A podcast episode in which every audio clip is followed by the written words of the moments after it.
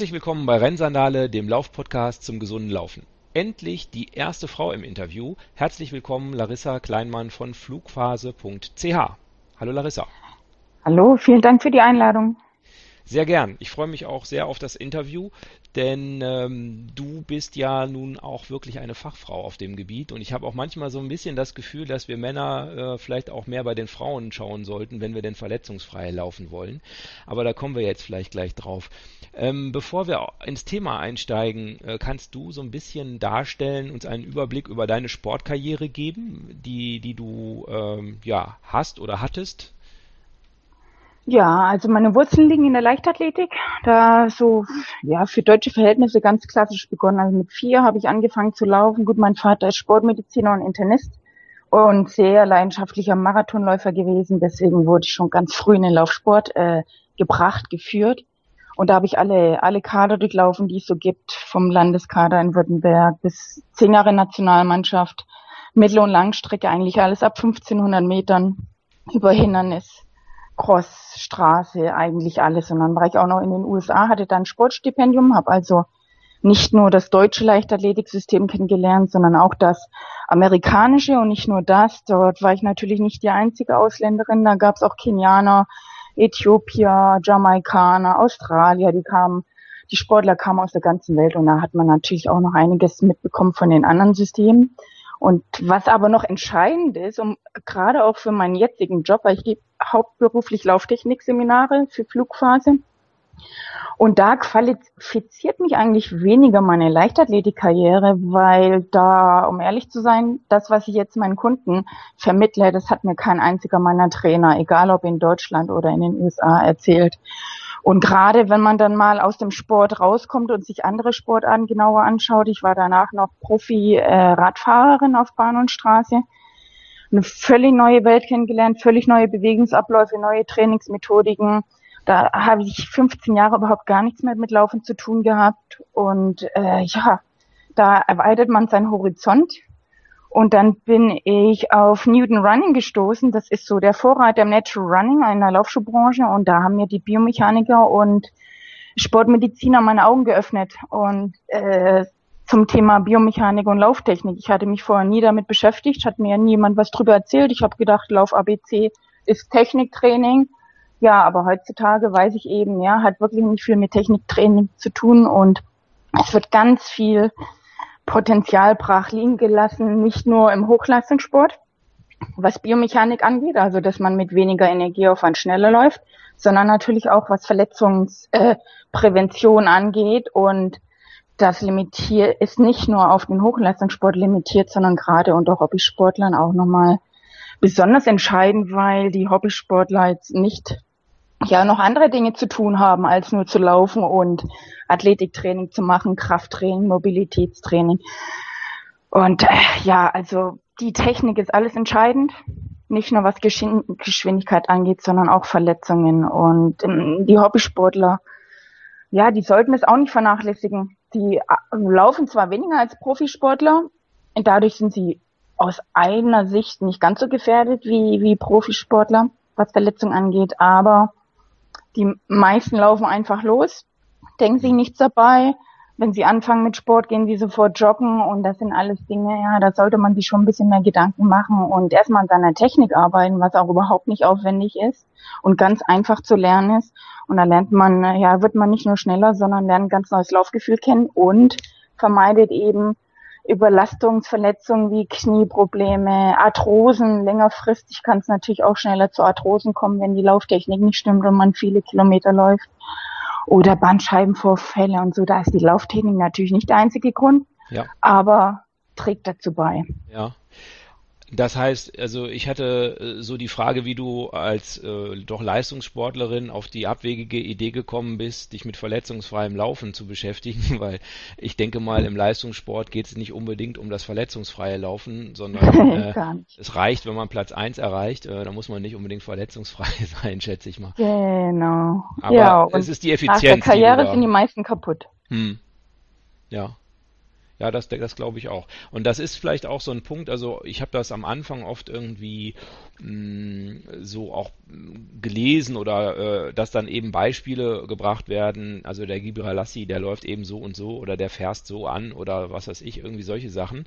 Ähm, ist das aus deiner Sicht so, dass wir Hobbyläufer, also jetzt bei mir liegt der Fokus ja auf dem verletzungsfreien Laufen, also nicht darauf, irgendwelche Treppchen zu erreichen, das würde ich auch nicht er erreichen, aber ist mir auch nicht wichtig.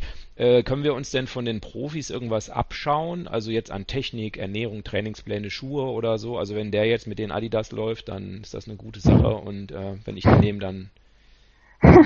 ja, das ist ein gutes Stichwort. Eigentlich gerade an der Ausrüstung darf man sich eher nichts abgucken weil die, äh, ja, was, was die so tragen, die Hochleistungssportler, das sind eben die Sachen, wofür sie Geld bekommen. Und das können sich nur die die größten Sportartikelhersteller leisten, sich so eine heilige Pressilassi zu finanzieren.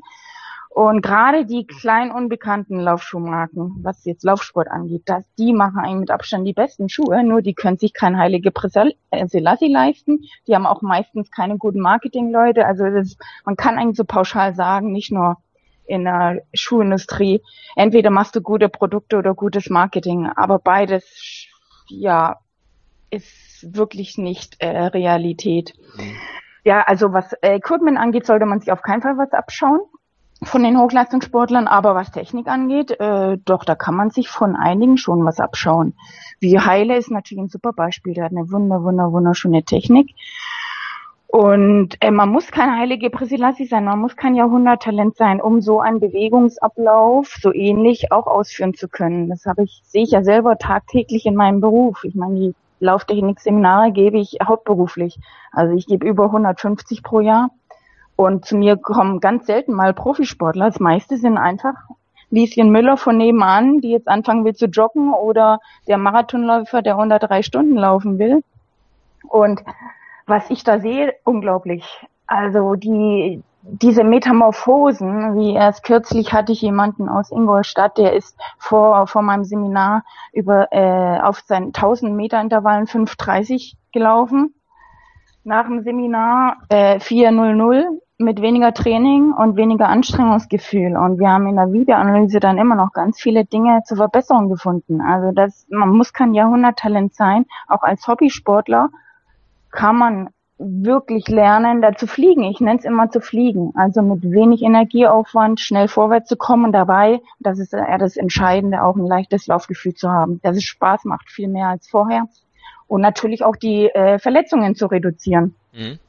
Ich habe auf deiner Webseite äh, gelesen äh, folgendes, ich habe das mal aufgeschrieben, damit ich, also ich kann es nicht auswendig.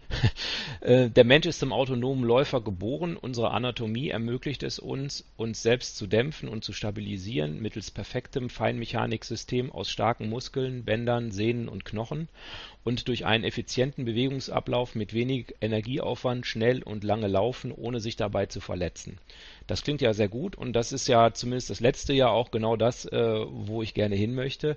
Wie muss ich mir diesen Bewegungsablauf vorstellen? Ist das letztlich das Vor- oder manche sagen ja auch Mittelfußlaufen im Wesentlichen, also weg von der Hacke, mehr nach vorne? Ähm, ja, der Fußaufsatz ist, ist wesentlich, was äh, die Verletzungsanfälligkeit angeht. Mhm. Äh, wenn man mit der Ferse zuerst aufsetzt, es gibt natürlich extreme Schläge. Also ich, ich lasse meine Kunden immer als aller, allererstes die Schuhe ausziehen und über die Ferse abrollen, ohne Schuhe. Ja. Und das reicht schon. Da merken schon alle, oh, wie will ich aber gar nicht. Riesenschläge gibt das. Vor kurzem habe ich ein Seminar in einer Physiotherapiepraxis gegeben im vierten Stock. Habe ich, es hatten nur sechs Läufer Platz auf einmal über die Ferse abzurollen. Ja, nach der ersten Runde kommt die kam die Nachbarin, wutentbrannt, hat an die Tür geklopft und war super sauer, weil gerade durch dieses Erdbeben der sechs Läufer, der sechs Fersenläufer, ähm, das Gebäude so sehr gewackelt hat, dass eine Lampe zu Bruch ging. Hm. Ja, und allein das ist ja schon, äh, sagt einem alles. Also da muss man eigentlich nicht noch groß irgendwie biomechanisch erklären, wieso, weshalb, warum. Man muss nur fühlen man muss seinen Körper fühlen und er spricht, er spricht immer die Wahrheit zu einem. Und was Fersenaufsatz geht, da dämpft man sich mit den Gelenken. Das ist eine Riesenbelastung auf die Gelenke bei jedem Schritt. Und je mehr jemand läuft, je schneller jemand läuft, desto schneller äh, ist die Abnutzung in den, in den Gelenken.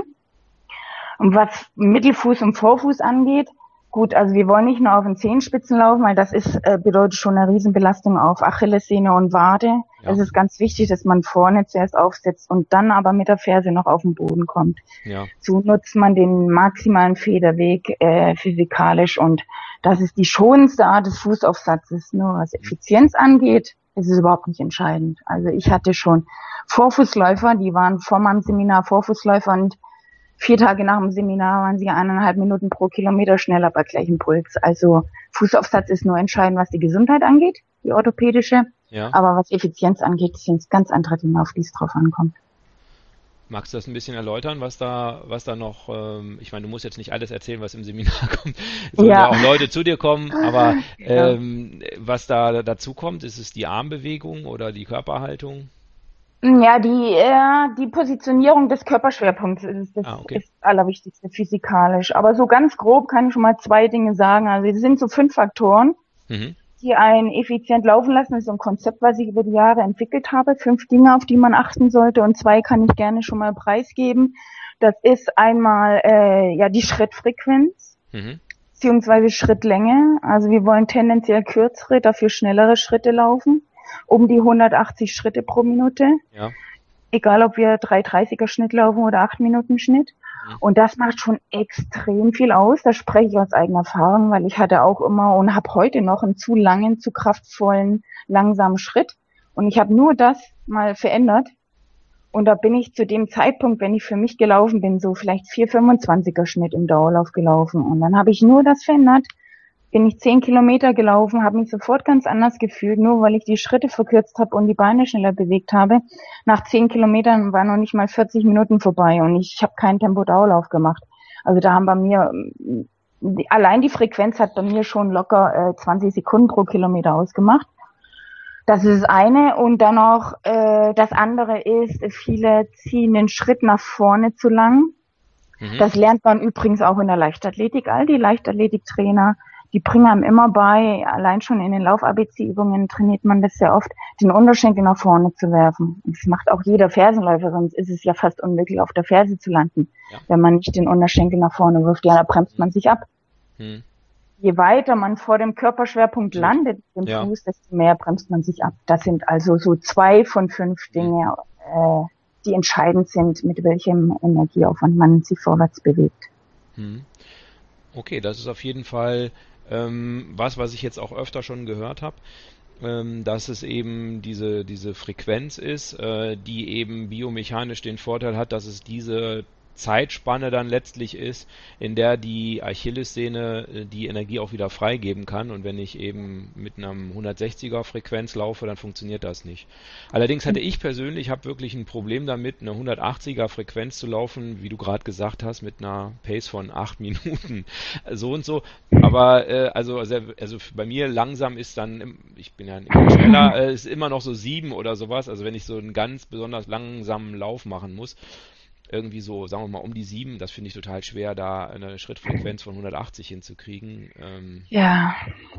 Ja, das höre ich natürlich auch nicht zum ersten Mal. Das geht ganz vielen so. Da ist es entscheidend, dass man auch die Schritt, Schrittlänge verkürzt. Ja.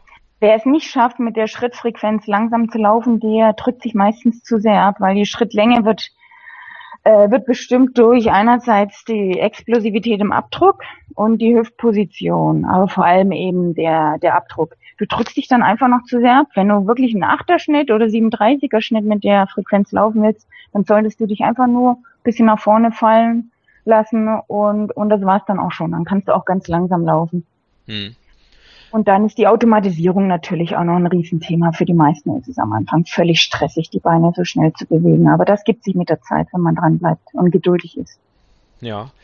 Ähm, jetzt hast du gerade auch gesagt, ähm, du lässt deine, deine ähm, Kunden äh, die, die Schuhe ausziehen und dann äh, lässt du sie mal über die Hacke abrollen. Ähm, und Jetzt stellt sich natürlich mir die Frage, du hast gerade eine Schuhmarke genannt, ähm, warum du überhaupt Schuhe verwendest. Also warum läufst du nicht hm. einfach dann barfuß? Wäre das ja. konsequent für die beste Technik? Ja, auf, äh, also auf Rasen zum Beispiel schon. Da hast du absolut recht. Das Allergesündeste wäre es, ohne Schuhe auf Rasen zu laufen. Nur, es gibt äh, eigentlich zwei Gründe, weshalb ich auch mit, mit Laufschuhmarken oder vor allem einer Laufschuhmarke arbeite. Erstens, die meisten von uns müssen auch auf Asphalt laufen, weil es, ich meine, riesen Rasenplätze, wo es keine Scherben gibt, gibt's ja nicht. Das ist dann gerade mal das Fußballstadion und da irgendwie 100 Runden zu laufen, wäre ja auch ein bisschen äh, eintönig. Also meistens ist auch irgendwie Asphalt mit dabei oder Kieselsteine und da allein schon zum Schutz brauchen wir dann schon ein bisschen was an den Füßen, was uns vor ja, vor, ja, vor zu hartem Untergrund oder Kiesel oder Scherben oder so schützt. Das ist der eine Grund, weshalb ich doch mit Schuhen arbeite. Und der andere Grund ist, die meisten von uns oder alle, wir sind so viele Jahrzehnte immer in Schuhen gelaufen, in vor allem so High Heels Matratzen nenne ich die klassischen Schuhe, also Schuhe mit einer hohen Sprengung und ganz viel Matratze, eben ganz viel Dämpfung. Ja, und auf einer Matratze schläft man. Ja, da wird da wird die Fußmuskulatur nicht gerade gef äh, gefordert und entsprechend ist bei den meisten die Fußmuskulatur sehr schwach geworden, auch die Wadenmuskulatur. Und wenn, wenn man dann nur barfuß laufen würde, das würde sich jeder verletzen das könne man dann sowieso erst nach boah, vielen Monaten ein kontinuierliches äh, Training, das langsam aufbaut, bis man dann mal, weiß ich nicht, 50 Kilometer die Woche barfuß laufen könnte. Das dauert schon, äh, schon ganz, ganz lange, bis das jemand schaffen kann, der mit Schuhen aufgewachsen ist. Hm, das, das ist so, aber also ich versuche, ob ich jetzt auf 50 Kilometer gerade abziele, weiß ich nicht, aber ähm, ich versuche schon dahin zu kommen und ich bin ehrlich gesagt überrascht, wie gut das eigentlich geht, auf Asphalt zu laufen. Also ähm, ich bin auch mit Schuhen aufgewachsen und äh, also ich habe das jetzt auch erst im Januar ja, angefangen oder im ja, Januar, Februar angefangen, dann immer mal auch, war natürlich super Wetter dafür, ähm, genau die richtige Jahreszeit getroffen, um mit Barfußlaufen anzufangen. Aber es funktioniert eigentlich ganz gut. Also ich war, war auch sehr skeptisch irgendwie, was, was da so geht. Es dauert natürlich, ne? Da hast du natürlich total recht. Äh, und ich ja. kann jetzt vielleicht so vier Kilometer oder sowas barfuß laufen.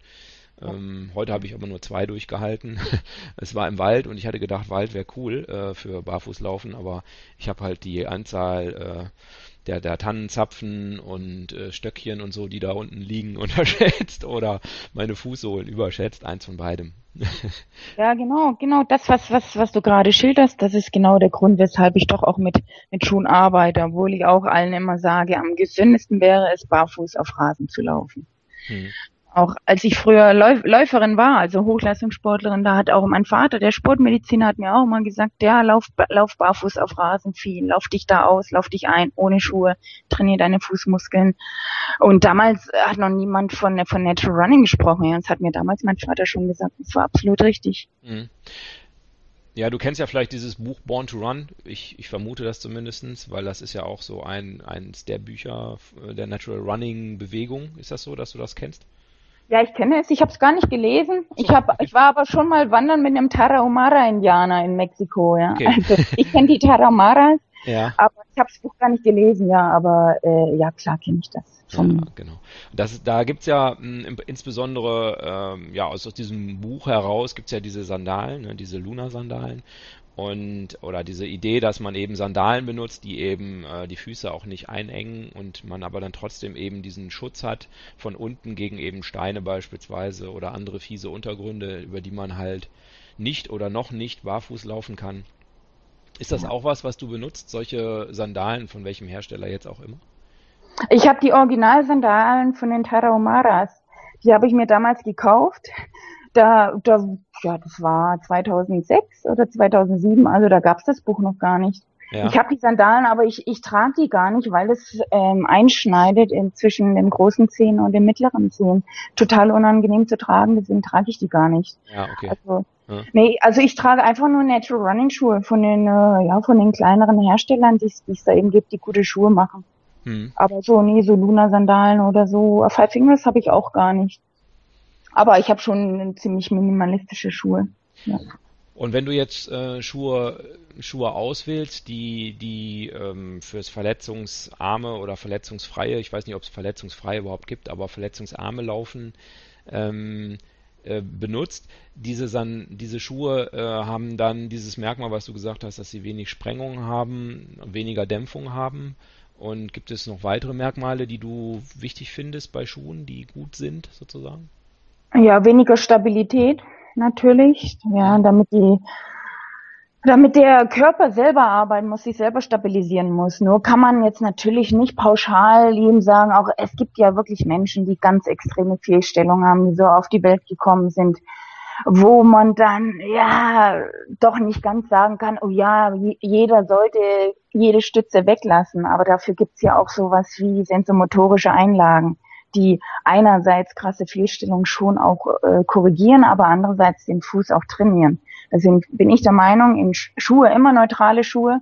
Und dann muss man halt schauen, ob sensomotorische Einlagen Sinn machen oder bei bestimmten äh, Dingen wie zum Beispiel Plantarfasziitis, da macht es manchmal schon auch ein bisschen Sinn, ein bisschen mit klassischer Stabilität, also Piloten zu arbeiten, aber so für die meisten bedeutet es eigentlich, die meisten haben so äh, wirklich so ganz normale Fehlstellungen, also normal, normal in Anführungszeichen, also Fehlstellungen, die nicht so dramatisch sind, dass man da mit Stabilität arbeiten müsste. Die sollten lieber einfach mal an die Ursache gehen, den Körper trainieren, muskuläre Balancen herstellen und dann haben die auch viel weniger Probleme. Aber es gibt wenige Ausnahmen, wo man dann vielleicht schon mal was mit be bestimmten Einlagen machen sollte. Aber das sind die absoluten Ausnahmen. Ja, ich war, ich war ja auch so ein Fall. Ich habe meine ersten, äh, meine ersten Laufschuhe stammten aus dem Fachgeschäft Aldi. Ähm, und die habe ich halt ein bisschen benutzt und dann habe ich gedacht, so jetzt aber Laufsportgeschäft und ähm, dann bin ich ins Laufsportgeschäft und die haben mir da entsprechend so ein Standardmodell ähm, von ASICS verkauft. Oh je.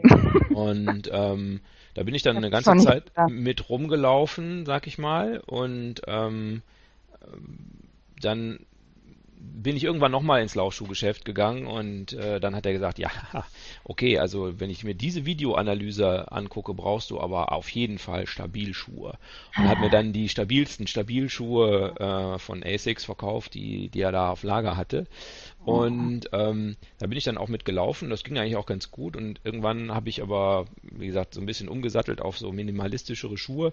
Und dann kam mein erster langer Lauf, also für mich jetzt lang damals. Ich habe dann für letztes Jahr dafür für einen Halbmarathon trainiert und wollte dann, also waren so 15 Kilometer. Bisher da, da war ich immer nur so 10, 11 gelaufen. Da dachte ich, okay, wenn du jetzt so länger läufst, dann nimmst du vielleicht mal lieber nicht diese minimal, minimalen Schuhe, sondern nimmst du vielleicht mal lieber diese Stabilschuhe. Und bin dann gelaufen und wie, wie sowas dann passieren muss, ist es so gewesen, genau bei Kilometer 8, also am weitesten Punkt, ähm, kriegte ich dann so Probleme am, am äh, ITB-Probleme am linken Knie. Irgendwie, dass es auf einmal immer mehr weh tat und dann musste ich wieder eine Gehpause machen, dann konnte ich wieder 500 Meter laufen und dann wieder Gehpause, dann 400 Meter laufen und so weiter, so dass ich dann letztlich meine Frau angerufen habe und äh, sie mich abgeholt hat. Eine Woche später bin ich dann die gleiche Strecke mit meinen Minimalschuhen gelaufen. Das war gar kein Problem. Es ja. schon irgendwie, ähm, ja, also ist meine, meine Erfahrung so dazu, äh, was so diese Videoanalyse, die ja eigentlich auch nur dazu dient, ähm, diese Pronationsbewegung, die ja ich weiß nicht, aber sie ist ja nicht unnatürlich, sie ist ja natürlich eigentlich, diese ja, Pronationsbewegung, genau. einfach nochmal zu filmen und zu sagen, ah, sieht ja schlimm aus. Wenn äh, du das jetzt äh, 10 Kilometer machst, da musst du ja quasi, ne, da, also da müssen wir dringend was gegen tun. Ja, leider ist das immer noch Standard in den meisten Laufläden, ja. Das wird dann als super professionelle Analyse verkauft ja, erstmal die meisten Analysen, die gehen ja auch so schon vonstatten. Da wirst du aufs Laufband gestellt. Laufband, finde den Fehler. Laufband hat nicht viel mit der Realität zu tun. Allein dieses Setup ist schon völlig falsch. Hm. Für mich ist das, für mich ist das Laufband der Versuch vor der Realität davon zu laufen, aber immer auf der Stelle stehen zu bleiben. Also auf dem Laufband, da musst du nur das Bein anheben, bewegst dich vorwärts und überhaupt der Laufstil, der verändert sich auch völlig auf dem Laufband. Das ist schon äh, von der Realität relativ weit entfernt. Und das zweite Problem, was da meistens passiert, die nehmen den Läufer knieabwärts auf, eindimensional von hinten. Ich meine, der Mensch ist ja auch so eindimensional, ja. Ich hoffe, du hörst die Ironie. Ja, klar. Und dann, und dann wird geschaut, wie stark du einknickst. Und der Schuh, mit dem du am wenigsten einknickst, das ist dann dein Schuh, nur für dich, ganz toll, professionell analysiert. Ja, gut. Das ist eben, ja, Symptomverschleierung.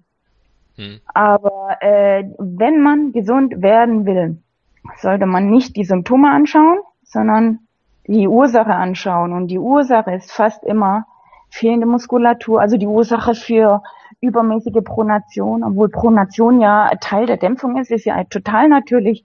Und wer stark einknickt und keine Probleme hat, braucht sowieso nichts zu verändern. Wer aber stark einknickt und hat Probleme, sollte vielleicht schon was machen, aber wie wär's denn mal mit äh, Krafttraining? Viel Barfuß laufen, Fußmuskulatur auftrainieren und nicht nur Fußmuskulatur.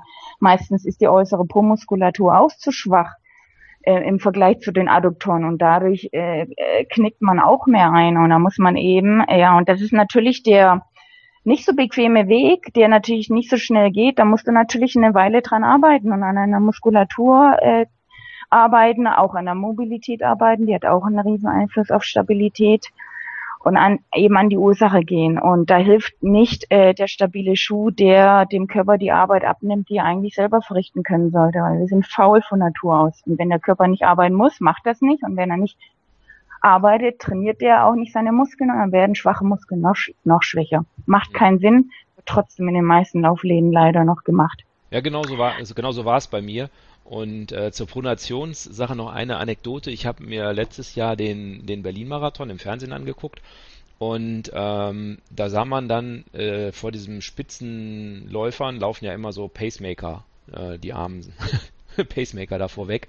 Und da war ein Pacemaker dabei, der hatte eine unglaubliche Pronationsbewegung. Das konnte man wirklich im Fernsehen sehen. Der kam dann so auf die Kamera zu und man sah hm. halt von vorne, dass der halt nach innen einknickte. Und da habe ich mir so gedacht, okay, also wenn diese Pronationsbewegung ihn bis dahin gebracht hat, dann kann es so schlimm irgendwie nicht sein. Ja, also wenn man Pacemaker für den, die Spitzengruppe beim Berlin-Marathon ist, äh, dann kann man ja so langsam und so schlecht nicht sein. Da muss man auch schon mal den einen oder anderen Kilometer vorher gelaufen sein. Also, ja, ja. Ja. ja, aber, aber dann auch wieder was, äh, Pronation kann dann auch mit der Lauftechnik was zu tun haben. Ich hatte dann ein gutes Beispiel von ein paar Jahren hier in der Schweiz. Das war ein, ein Läufer, der ein ganz extremer Plattfüßler war. Der war schon ein Jahr lang in Therapie bei so einer Therapeutin, die die Fußmuskulatur bei ihm trainiert hat. Und die Fehlstellung war schon viel, viel besser. Und da hat ihn seine Therapeutin zu mir geschickt, weil er gerne läuft sind wir uns eingelaufen, war Fersenläufer, ist ganz extrem eingeknickt, also richtig brutal. Und dann habe ich äh, mit ihm Techniktraining gemacht, seine Lauftechnik umgestellt und in dem Fall war dann nur der Fußaufsatz entscheidend. Ich habe ihn weg von der Ferse gebracht und auf Mittelfuß. Und Mittelfußaufsatz oder auch Vorfußaufsatz heißt natürlich gleichzeitig, dass der Bodenkontakt viel kürzer ist. Hm. Ja, und je kürzer du am Boden bist, desto weniger Zeit hast du, um einzuknicken. Also du musst nicht nur deine äh, deine Muskeln auftrainieren, sondern oft reicht es einfach schon, die Bodenkontaktzeit zu minimieren und da hast du überhaupt gar keine Zeit, groß einzuknicken. Ja. Wo du nicht bist, kannst du keine Fehler machen. Bist du kürzer am Boden, hast du viel weniger Zeit, um Fehler zu machen. Also allein schon durch Fußaufsatzveränderungen kann man da auch schon Überpronation eliminieren. Hm, das ist super, ja.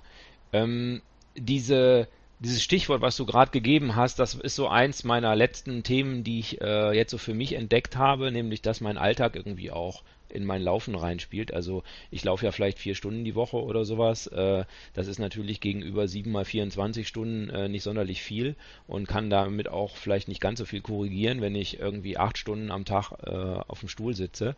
Und da hast du ja gerade ähm, so ein Stichwort Mobilität gebracht oder Mobility, wie man das da in Englisch nennt. Ähm, das war, ist bei mir auch auf jeden Fall ein Punkt, an dem ich jetzt aktuell arbeite. Ähm, kannst du da nochmal deine Meinung sagen, wie, wie wichtig diese, die Bewegungsfähigkeit oder Beweglichkeit äh, der Läufer ist? Das ist ganz essentiell. Eigentlich ist das die Basis. Die Basis vor allem. Die Mobilität ist das Aller, Allerwichtigste. Wenn die nicht da ist, dann kannst du auch keine, keine effizienten Lauftechniken umsetzen. Auch die Stabilität, die äh, die verbessert sich automatisch. Da habe ich jetzt ein gutes Beispiel von vor ein paar Wochen. Ich habe so ein neues Seminarformat, was eben auf Mobilität äh, sich konzentriert. Und da waren dann auch weniger Teilnehmer als, als sonst. Ja, das ist ja auch wieder ein Zeichen dafür, dass die meisten es völlig unterschätzen. Und wir haben äh, Videoaufnahme gemacht, bevor wir irgend, irgendwelche Mobilitätsübungen gemacht haben dann nochmal eine Videoaufnahme nach den Mobilitätsübungen. Wir haben nur, nur Mobilität dazwischen gemacht. Es gab riesen Unterschiede in den Lauftechniken. Also in der Effizienz das eine, viel besser nach der Mobilität als vor der Mobilität. Und wir haben da nicht noch extra Technikübungen dazwischen gemacht, aber auch, was für mich im ersten Moment überraschend war, aber am Ende ist es gar nicht überraschend, die Stabilität, obwohl wir keinerlei Stabilitätstraining gemacht haben, die war viel, viel besser nach den Mobilitätsübungen. Also erst wenn der Körper sich frei bewegen kann, dann kann er sich auch richtig stabilisieren. Und heutzutage, wir, fast jeder von uns sitzt, ich weiß nicht wie viele Stunden pro Tag, die, äh, die Hip Flexors, die verkürzen. Überhaupt, wir, wir bewegen uns ja so wenig im Alltag. Wir sind eben, Muskulatur wird äh, verkürzt, die Faszien, die verkleben, sind nicht mehr so geschmeidig. Und das, äh, wenn, wenn das nicht richtig arbeitet, wenn die Muskulatur, die Faszien nicht geschmeidig sind und wir die Gelenke nicht mal frei bewegen können, dann können wir uns auch nicht stabilisieren. Und wenn wir uns nicht stabilisieren können, dann wirds Laufen natürlich auch ungesünder, weil wir dann auch in, un, in unnatürliche Körperhaltung kommen, die dann wieder auf die Hüfte gehen, aufs Knie gehen, wie auch immer. Und effizient kann man auch nicht laufen, wenn man nicht äh, mobil ist. Hm. Das ist, das ist alles, der, der menschliche Körper ist ein unheimlich komplexes System. Alles hängt miteinander zusammen, aber die Basis ist Mobilität. Und, und darauf aufbauend sollte man an einer Stabilität arbeiten. Erst wenn die beiden Dinge stimmen, also Mobilität und Stabilität, dann kann man wirklich physikalisch die perfekt effiziente Lauftechnik umsetzen. Und erst wenn man sich richtig bewegt, sollte man sich oft bewegen, also was Laufen angeht. Ich habe irgendwo so ein Zitat gelesen. Move right before you move often. Mhm. Das ist so korrekt. Und ja. die meisten beginnen aber mit dem vielen Laufen. Und wenn ich Glück habe, denken die mal, ach ja, vielleicht sollte ich mal an der Technik arbeiten. Und dann äh, arbeiten sie vielleicht an der Technik, aber die Mobilität, hm, da kümmern sich die aller, allerwenigsten drum, obwohl das das Wichtigste ist. Hm. Also ich habe auch wirklich, ähm, ich habe äh, kleinere Kinder und äh, ich weiß nicht, kennst wahrscheinlich auch diesen Couch Stretch, ne? wo man ähm, den Unterschenkel so an der Wand oder an der Couch eben äh, so senkrecht stellt, äh, dass man quasi auf dem Knie, auf dem einen Knie kniet und dann den Po sozusagen an die Ferse randrückt. Kannst du es dir vorstellen? Ja, ja genau, ähm, den kenne ich. Den kennst du, okay. Ähm, und äh, dann, ich hatte damit durchaus Probleme, das zu machen und mein Gesicht sah nicht sehr entspannt aus, wenn ich das versucht habe. Und äh, dann habe ich meinen Kindern gesagt, was ich da mache und die haben das dann so nachgemacht und gesagt, ja, was ist da jetzt? Also äh, die haben das völlig lässig irgendwie gemacht und äh, fanden da jetzt auch nichts Dolles dran oder dass man das irgendwie ja. üben müsste oder so. Und ähm, ja, hatten dann mal wieder was, was sie viel besser konnten als der Papa. Ja, das ist ein tolles Stichwort Kinder. Das ist so, wie die sich bewegen, das ist genau das, was wir auch, was unser Ziel sein sollte, dass wir uns auch wieder so bewegen, wie wir es mit zwei, drei Jahren getan haben. Das sage ich auch meinen Kunden in den Seminaren. Ich sage denen immer, ich bringe euch nichts Neues bei, ich reaktiviere nur alte Bewegungsmuster. Mhm. Deswegen ist mein Job auch extrem einfach. Es gibt nichts Einfacheres, als Läufer schneller zu machen und die gesünder laufen zu lassen. Das haben sie alle mal gemacht. Ich puste nur den Staub aus den Gehirnen. Aber was, was das Schwierige an meinem Job ist, und das ist das Marketing und der Verkauf, einen Menschen davon zu überzeugen, dass er Zeit und, und äh, Geld investiert in etwas, wovon er denkt, er kann und braucht er nicht. Weil die meisten Läufer denken ja, oh was willst du mir erzählen? Ein Schritt nach dem anderen, ich bewege mich vorwärts, ich kann laufen, ich bin schon zig Marathons gelaufen. Ist doch alles toll. Aber ja, es so gut wie niemand bewegt sich wirklich effizient vorwärts. Fast jeder kann schneller werden. So gut wie jeder kann viel, viel, viel mehr Spaß am Laufen haben. Ja, nur die wenig, die, die meisten sind mit ganz wenig zufrieden. Und die, die realisieren gar nicht, wie viel mehr Potenzial in ihnen steckt. Hm. Zum Abschluss habe ich noch eine Frage, die hatte ich am Anfang schon so ein bisschen anklingen lassen. Ist es vielleicht so, dass wir Männer uns öfter mal an Frauen, also fürs verletzungsfreie Laufen, öfter mal an Frauen orientieren sollten. Ich habe so den Eindruck, die, die sehen es etwas weniger verbissen. Also bei Männern, da nehme ich mich auch gar nicht aus, sieht man sehr oft, diese Zeit steht da im Vordergrund. Das ist bei Profisportler auch absolut okay. Bei Hobbyläufer ist es eigentlich pups egal, ja. Also ich bin jetzt am Wochenende den Fenlob gelaufen, ähm, nicht den Halbmarathon dort, sondern den 10 Kilometer. Der schnellste in meiner Altersklasse, der war 13 Minuten schneller als ich. Ähm, hat, glaube ich, 35 Minuten irgendwas gebraucht. Äh, das ist natürlich schon ziemlich schnell, aber wenn man es jetzt weiß, der Weltrekord liegt bei 26 Minuten. Also, äh, also selbst obwohl er relativ schnell war und ich weit von ihm entfernt wiederum, ist es ja eigentlich pups egal, ob man den Fanlob äh, mit 35 Minuten, mit 45 Minuten oder 55 Minuten beendet. Ähm, es macht die Welt nicht anders und für Hobbyläufer hat es eigentlich auch ja gar keine Auswirkung, außer das eigene Ego eben, dass man jetzt der schnellste war oder der fünf schnellste, ja. der 748 schnellste. Ja. Ist das ja, so, Frauen sehen das lockerer und äh, für die steht mehr so ein bisschen der Spaß und das Gruppenevent so im, im, im Fokus und ähm, ist so mein Eindruck, vielleicht ist er auch falsch. Ja, also stereotypisch gesprochen auf jeden Fall. Ich meine, die Schubladen, die kommen ja nicht von ungefähr, die sind ja statistisch schon relevant. Es gibt natürlich für alles eine Ausnahme, aber ja, also das macht die Erfahrung mache ich auch, äh, dass hier auch männliche Kunden eher verletzen als weibliche Kunden, weil sie es dann übertreiben, weil gerade Fußaufsatz, das ist ja, das ist so das eine, was doch gefährlich in Anführungszeichen ist. Also wer ja Jahre und Jahrzehnte lang Fersenläufer war und ist dann super motiviert, was, was meistens nach meinem Seminar der Fall ist, dass sie super motiviert sind, ihren Fußaufsatz zu ändern, also die Ex-Fersenläufer. Aber da sind viele übermotiviert und dann vor allem eben auch die Männer, und die machen dann viel zu viel. Das, das kann die Wade gar nicht aushalten, die Achillessehne, die Sehnen im Fuß und machen sie zu viel und verletzen sich. Mhm. Und das ist unter Männern noch besonders häufig der Fall. Und ich habe auch festgestellt, unter deutschen Männern auch nochmal häufiger. Hier in der Schweiz habe ich ja alle möglichen Nationalitäten in den Seminaren. Und im, im ersten Jahr, da haben sich vier deutsche Männer äh, nee, ein Muskelfaserriss im Seminar zugezogen. Es waren nur Männer und nur deutsche Männer. Kein Amerikaner, kein Schweizer, kein Belgier, kein Spanier, immer nur deutsche Männer. Die haben es halt einfach übertrieben und sich überschätzt. Hm. Ja. Okay. Und sind halt ein bisschen zu ehrgeizig. Ja, doch, das stimmt schon. Frauen hören, hören so stereotypisch gesprochen mehr auf ihren Körper. Hm. Und deswegen haben diese auch meist, können sie auch die Technik äh, schneller umsetzen, weil sie einfach ein ich weiß nicht, ob sie ein besseres Körpergefühl haben oder sie, sie hören einfach darauf, was der Körper sagt und Männer, die ignorieren das lieber und schauen nur auf die Uhr und auf die Zeiten und lassen sich dann von den Zeiten und ihrem Ego verleiten, so rein stereotypisch gesprochen. Aber ist schon so. Ja, und da können die Männer absolut von Frauen lernen. Mehr auf den Körper hören, der spricht immer die Wahrheit. Man muss nur drauf hören und dann aber auch das umsetzen, was der Körper sagt.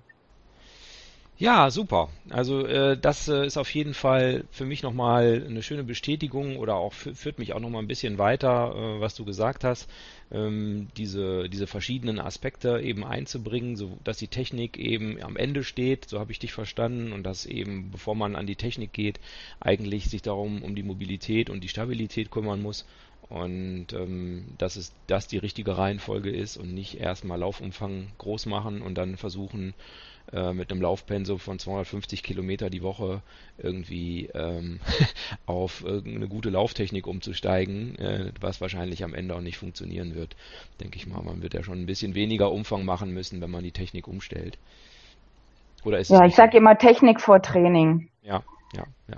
Ja, und da kann man sich echt viele, viel, viel Trainingsarbeit äh, ersparen, wenn die Technik passt und dann vor allem auch Gesundheit, äh, äh, also Gesundheit bringen, weil so, so viele Läufer, mit denen ich in den 90ern gelaufen bin, das waren ja so, ich habe ja 2002 aufgehört mit Hochleistungssport laufen. In den 90ern bin ich ganz viele Volksläufe gelaufen. So gut wie niemand von den Läufern kann heute noch laufen. Die mussten alle vor Jahren, vor allem wegen Kniearthrose aufhören mit Laufen. Und das, das ist, das, das äh, versuche ich zu vermeiden mit meinen Seminaren. Ja, und also Mobilität ist das Wichtigste, dann kommt Stabilität direkt dahinter, dann sollte man sich um die Technik kümmern, bevor man dann viel läuft und dann dann äh, hier mit, mit Intervallen arbeitet und so. Und da gibt's dann so viele andere Sportarten, die, die ähm, schonender sind, äh, die man nutzen kann, um, um um äh, an der Grundlagenausdauer zu arbeiten, äh, bevor die Technik dann wirklich, die Lauftechnik perfekt ist und bereit ist, um viel zu laufen. Hm. Ja, super. Dann werde ich mal versuchen, äh, meinen Weg in diese Richtung fortzusetzen und ähm, vielleicht auch nochmal, bevor ich äh, mir das Ziel setze, die Technik zu verbessern, vielleicht auch nochmal zwei Schritte zurück. Mobilität habe ich ja schon im Blick und dann die Stabilität äh, nochmal in den Blick zu nehmen und dann zur Technik zu kommen. Super, herzlichen Dank. Ähm, ich wollte noch fragen, wie kann man dich denn finden, wenn jetzt jemand sagt, Mensch, das klingt total gut, was die Larissa sagt. Äh, vielleicht hat die ja mal einen Laufkurs, wo ich dran teilnehmen kann oder möchte. Ähm, magst du noch sagen, wie man dich gut findet? Ja, mich kann man sehr einfach finden über flugphase.ch oder einfach Flugphase auf Google eingeben. Findet man die Website, da stehen alle Termine. Also ich bin ständig unterwegs, gerade auch viel in Deutschland. Ich lebe zwar in der Schweiz, gebe hier überall Seminare, aber auch ganz viel in Deutschland. Auch jetzt im April bin ich wieder überall, auch in Norddeutschland. Also überall zwischen Genfersee und Nord- und Ostsee gibt's gibt's Seminare, aber ich komme auch überall hin, wo sich eine Gruppe von mindestens zehn Leuten trifft. Also wenn wenn jemand keinen passenden Termin findet und äh, da ist es ein Lauftreff oder eine Firma oder wie auch immer, Gruppe von Freunden, da kann man sich dann auch bei mir melden und dann mache ich einen extra Termin und komme vorbei. Und das Einsteiger in Anführungszeichen Seminar, das dauert auch nur zweieinhalb Stunden und das ist normalerweise schon extrem nachhaltig. Das kostet 50 Euro beziehungsweise 70 Franken, wenn es in der Schweiz stattfindet. Und da, ja, da gibt's auch schon Verbesserungen von einer Minute pro Kilometer oder das Maximale, was ich gesehen habe, waren zwei Minuten pro Kilometer. Das kann ich, kann ich zwar nicht jedem versprechen, leider, zwei Minuten pro Kilometer, aber es ist schon vorgekommen. Hm. Und nicht erst nach einem Jahr. Also daran sieht man schon, was da für Potenzial draußen schlummert, ja. was überhaupt nicht äh, ausgenutzt wird. Ja, und es ist ganz, ganz einfach, dieses Potenzial auszureizen. Durch einfache Technikübungen, die überhaupt nicht schwer sind umzusetzen, viel einfacher als Lauf-ABC-Übungen aus der Leichtathletik. Also wirklich unglaublich einfach, Läufer schneller zu machen und äh, gesünder laufen zu lassen und ein komplett neues Laufgefühl kennenzulernen. Flugphase.ch. Okay. Das ist die Website. Gut, dann äh, hoffe ich, dass viele äh, und auch ich, dass ich demnächst mal äh, ein Seminar vielleicht bei dir besuche, um dann auch wieder schneller zu werden. Und äh, ja, vielen Dank für das Gespräch, hat mir wirklich viel Spaß gemacht und mich weitergebracht. Und dann wünsche ich dir ähm, erstmal schöne Läufe in der nächsten Zeit. Ich danke dir und ja, du bist, bist sowieso schon den, den richtigen Weg gegangen. Äh, einfach weitergehen. Das hört sich super an, was du, was du machst und wie du dich da entwickelst. Einfach weitermachen, weiterfliegen. Okay. Vielen Dank für die Einladung. Danke dir, bis bald. Tschüss. Ja, tschüss. Ich hoffe, diese Folge von Rennsandale hat dir gefallen. Bitte like und teile sie bei Facebook, damit auch dein Netzwerk von diesem Podcast erfährt. Sehr freuen würde ich mich über eine Bewertung bei iTunes oder podcast.de. Gerne auch verbunden mit einem Kommentar im Blog oder auf Facebook. Die Seite heißt dort Renn doch Sandale. Mich interessiert auch deine Meinung oder Erfahrung zum Thema. Du kannst mir gerne eine E-Mail schreiben. Die Mailadresse ist rennsandale at gmail.com. Lauft sauber, bis bald.